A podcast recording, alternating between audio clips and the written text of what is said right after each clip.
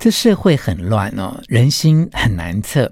有一种人呢、啊，表面上看起来好像哎很平常嘛，但是呢，他好像是戴着假面具一样，因为他私底下哦，他是扭曲的人格、哦。通常你一看觉得他们很有魅力啊，甚至很懂得如何投人所好，很容易引起别人的关注、哦。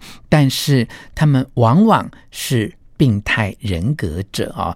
这次节目陪你了解。变态人格的真相，整理出三个重点：一、病态人格者就混杂在你我周遭的人群之间；第二个重点是，企业家和网络酸民都有可能是病态人格者哦；第三个重点，病态人格者可能拥有广大的信徒，甚至是非常难以撼动的。全全是，重点，不啰嗦，少废话，只讲重点。欢迎来到全是重点，我是吴若全。我曾经啊有一个朋友啊，大家都叫他大象哦。这个人呢、啊，他真的就说谎不打草稿哦，而且同时啊劈腿很多个女生啊，到最后朋友之间才发现说他根本就是有病态人格啊。那我们呢，通常在朋友之间的。联络啊，来往啊，聊天啊，对于这种行为特质很怪的人，有时候只是开玩笑说：“哦，你变态耶，你！”可你知道吗？在心理学上面，有一些人他真的就是病态人格哈，他们往往就是会睁眼说瞎话，甚至哦，他会踩踏别人，而且毫无。同理心啊、那我们这次呢，就要透过哈呃科学的精准的解析，为你揭开他们面具之下阴暗的一面哦。那了解这些阴暗面呢，并不是要让你歧视或呃。怎么样的去看不起他们啊？而是我觉得第一个重点就是你自己有没有呃类似这样的倾向啊？第二呢，就是对于病态人格的亲戚或朋友啊，你要有所防备。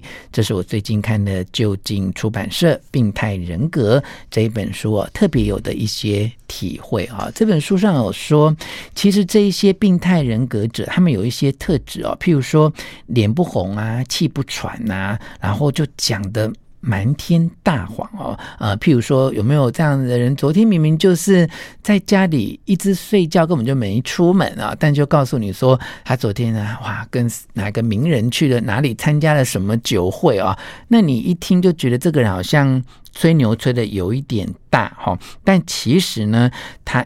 一点都不觉得自己有什么不对哈，甚至有时候他的西洋镜被揭穿哈，然后被很多人呃指责哈，所谓的千夫所指哈，但他依然能够堂而皇之，一点点羞耻心都没有哦。我最近。常常会陪我妈妈看八点档的电视剧，你知道这种居家照顾者哈，这个尽孝的一种方式，就陪老人家看电视，然后一边帮他按摩。所以我非常了解八点档电视剧里面的剧情。其中有一个人就是这样哈，他为了追求自己的荣华富贵呢，就呃嗯特别跟一个有钱的女孩交往，甚至就娶了她。后来这个太太的爸爸还支持这个男生出来。选议员啊，那他到最后所有的行径啊，过去做的坏事啊，全部都被揭穿哈。但他面对的镜头，仍然说他坚持要参选下去，而且他把他过去所有做的坏事都归类为竞选的奥博哈，都是敌影啊，对他做的不实的指控，这就是一个典型的变态人格者哈。他们。非常迷人，很会社交哈。他们的谈吐啊，甚至去开会啊，做 presentation、做简报啊，甚至有很多很多的这种桃色纠纷啊，他会很善于伪造他的一些经历。那么，对于他不好的事情、不利的事情啊，甚至他做过了很多肮脏的事、丑恶的事啊，他都会。轻而易举的推翻，然后都说别人误解他，哈，就是呃，别人不了解他，别人刻意要扭曲他，他一点都不觉得这个是他的问题啊，这就是一个很典型的病态人格者，而且呢，这些人在我们的社会新闻事件也常发生啊，就是呃，一旦出事之后。呃，亲戚朋友都说不会啊，看起来老实啊，哦，他一定交了坏朋友哦，才会不小心做出那样的事啊。他人真的不坏，他明明就是很棒的人，而且呢，这些人呢，他私底下拥有非常多的粉丝，而他们的粉丝完全都不觉得他有什么问题啊。那有一些朋友就会说，哎，那病态人格哦，跟思觉失调症啊，到底有什么？差别哈，其实呢，它的差别还蛮大的哈。这个病态人格者啊，他是呃谎话连篇哈。那对于最近这几年脑科学的一些研究哈，他就指出说，呃，在人脑的这个器官的某一些性质当中哦，有部分的功能啊是主掌体贴别人，然后对别人的伤痛会感同身受这样的领域啊。那很显然的一个。很明确的这样的一个特质，就这个病态人格者呢，他在体贴别人，还有对别人的伤痛感同身受这样的功能是特别特别有障碍哦。那我们来看看比例哦，大概一百个人当中就有一个人是病态人格者哈。那么换句话说，病态人格这样的人其实就混杂在你我的。周遭的人群里面啊，甚至你可能搭捷运的时候就在你旁边，然后你办公室的亲朋好友跟同事呢，可能也有这样的人哦。有没有呃这样的经验？我以前有过这样的经验，就有一些同事他说哇，他是什么样的家庭啊，然后家里有什么人，然后有一天你发现他真实的背景跟他讲的完全不一样，可是他完全都不觉得他有什么问题啊。那我们怎么来呃分辨？病态人格者哈，如果说他这么普遍出现在我们身边的话，那他们到底有什么样的特质呢？有几个特征你可以试试观察看看啊。呃，例如说，他的外表跟谈吐非常非常有魅力哈，甚至有一点点呃自恋的倾向哈。另外就是他从来就不知道什么叫做害怕哈，不管怎么样，他都有办法立刻。站到那个公众的舞台，然后堂而皇之的，就是吹牛说大话，他一点都不会胆怯哈。那另外就是，一般哦，我们会因为违反伦理规范，或有一些觉得自己良心过不去的事情，我们会踌躇不前哈。可是这一些有病态人格的人呢，他把它当做是一个他能够轻而易举就克服的挑战哦，就像完全没有违反。任何的伦理规范这样啊，那他们呢都很善于说场面话哈，呃，很善于拉拢别人啊，口气很大，可是他很容易半途而废哈。他虽然很善于交际，但是他对别人的处境啊是非常没有感同身受的。能力啊，那当然并不是所有的病态人格者，他一定都是坏人，好，他一定都是潜在的罪犯，哈，只是他有一点点扭曲。他私底下的样子跟他平常展现出来样子是完全不同的啊，那这就是有一点像现在台湾社会，你有没有觉得为什么哈？好像也不是台湾社会而已啊，那东南亚甚至在国外就就是为什么这个诈骗集团这么猖獗哈？那你就会发现说，会从事诈骗集团行业的人啊，我觉得他是不是把病态人格者全部都网罗在里面？他就是骗人，拿人家。所有的财产，他一点都不觉得良心不安，他不会羞愧啊。各位，你如果去骗人家五百万，那你如果知道那个人为这五百万，他可能就难过到要自杀，你光凭这一点，你都觉得很愧疚嘛？那病态人格者，他的内心哦。他没有内疚这回事，他没有内疚这个情绪啊，他也不会想要为他任何不当的行为去踩刹车。好，如果你是没有这样的人，或你偶尔有这样的倾向，你就要特别的留意啊。那相对的，就是有人在网络上面啊，昧着良心，没有任何呃道德或真正的判断哈，他就刻意啊去带风向，哈，成为呃网红啊、酸民啊。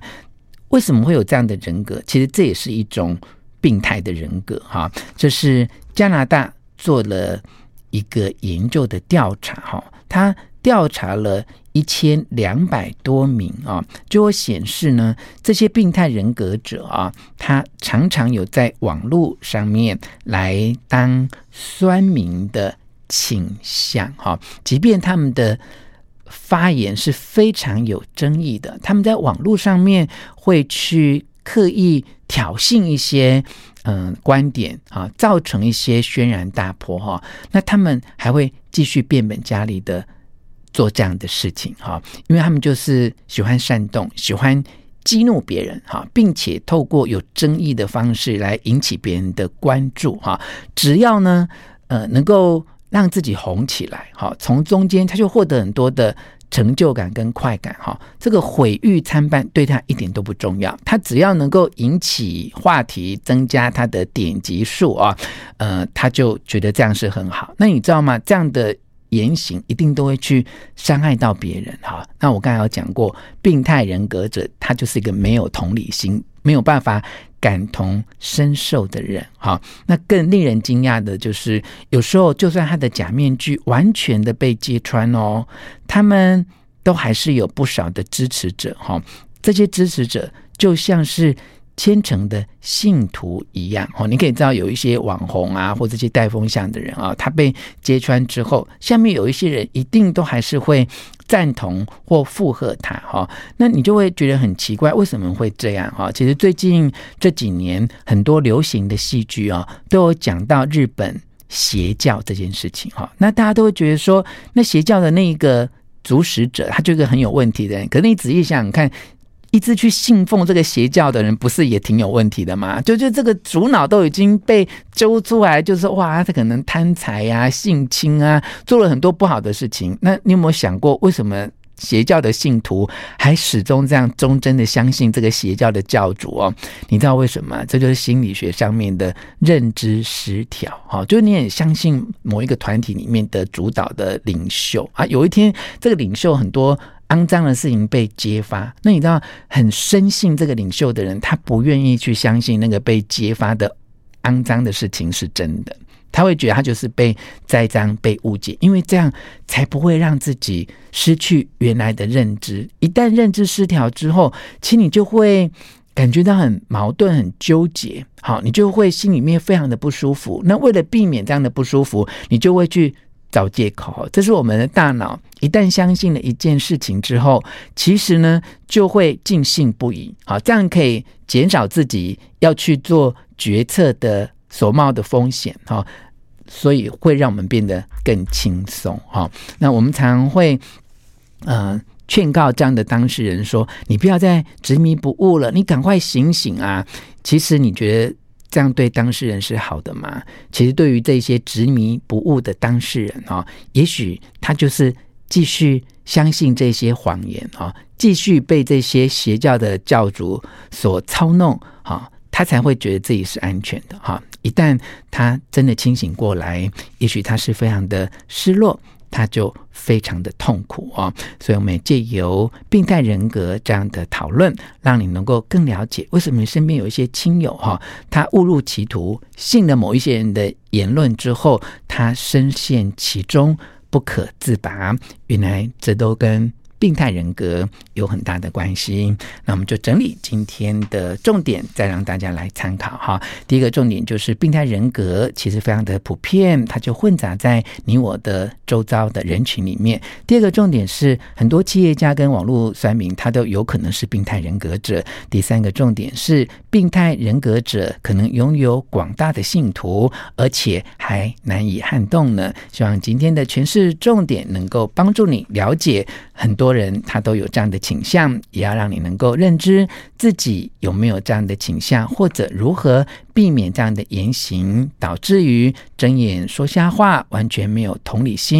踩踏别人却完全没有痛苦的感受，这真的是需要有所警觉的哦。希望你喜欢今天的节目，分享给你的亲戚朋友，并且给我们五颗星的评价。全是重点，我们下次再见。